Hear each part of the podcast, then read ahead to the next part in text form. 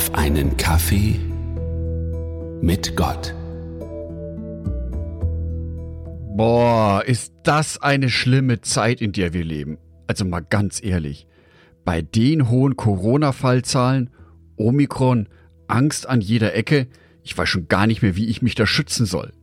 Und auf Arbeit geht's ja noch weiter. Der Chef ist total fies zu mir. Die Kollegen sind total nervig. Bestimmt gibt es da in der Bibel einen tollen Vers, der genau auf meine Situation passt. Klagelieder 1, die Verse 11 bis 12.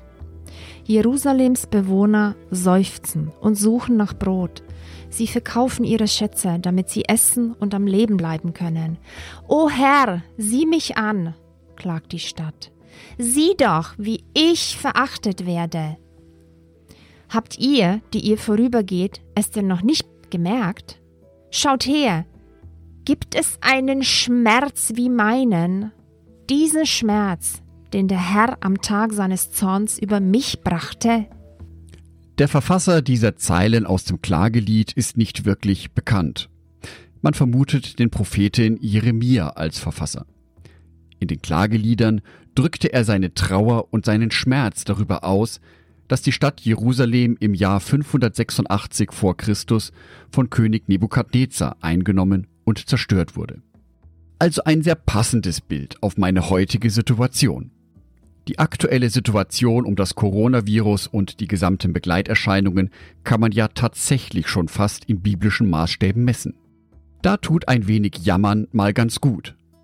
Die sozialen Netzwerke sind ja auch voll davon. Egal ob auf Twitter oder Facebook oder wie sie noch alle heißen, auf der einen Seite wird gejammert, dass die Regeln zu strikt sind, auf der anderen Seite wird darüber gejammert, dass die Regeln zu locker sind. Nur was beide Seiten dabei komplett aus dem Auge verlieren ist, Jammern ist etwas sehr Destruktives. Durch das Jammern verstärkt sich der gegenwärtige negative Zustand, weil man sich immer wieder darauf konzentriert. Zwar schafft es eine gewisse Gemeinschaft. Schließlich finde ich ja auch andere Menschen, die genauso über die Situation jammern wie ich.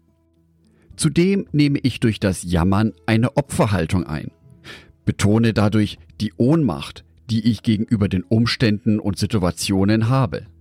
Jammern tut also gut. Schließlich handelt ein ganzes Buch in der Bibel nur davon.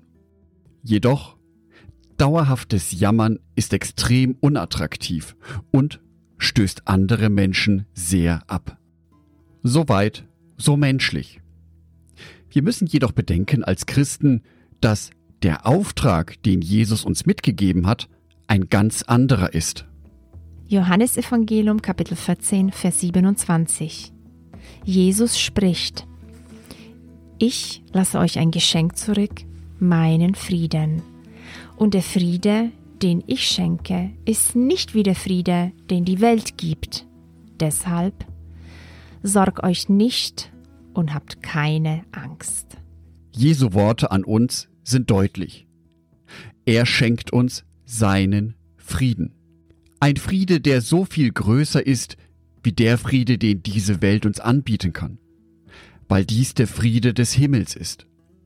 Der Friede, den wir auf der neuen Erde erleben werden.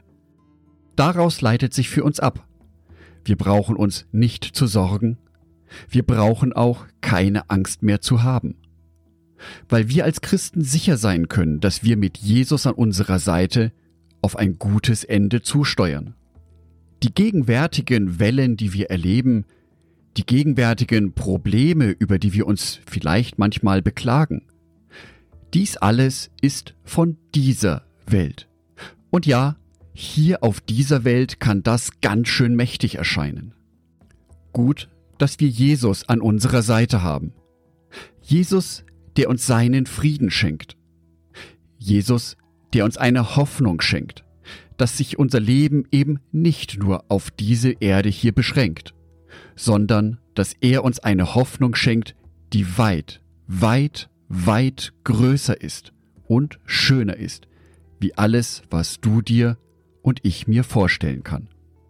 Ein solcher Ausblick kann dabei helfen, die gegenwärtige Situation in einem anderen Licht zu sehen.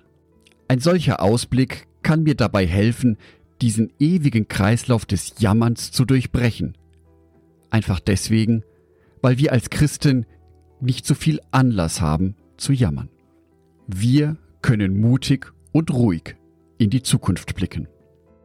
Ich wünsche dir den Frieden von Jesus, dass du seinen Frieden wirklich spürst, dass du spürst, dass sein Frieden größer ist wie alle deine Sorgen und alle deine Ängste. Ich wünsche dir Jesu Frieden. Angedacht von Jörg Martin Donath, Bibeltexte eingelesen von meiner lieben Frau Sonitschka.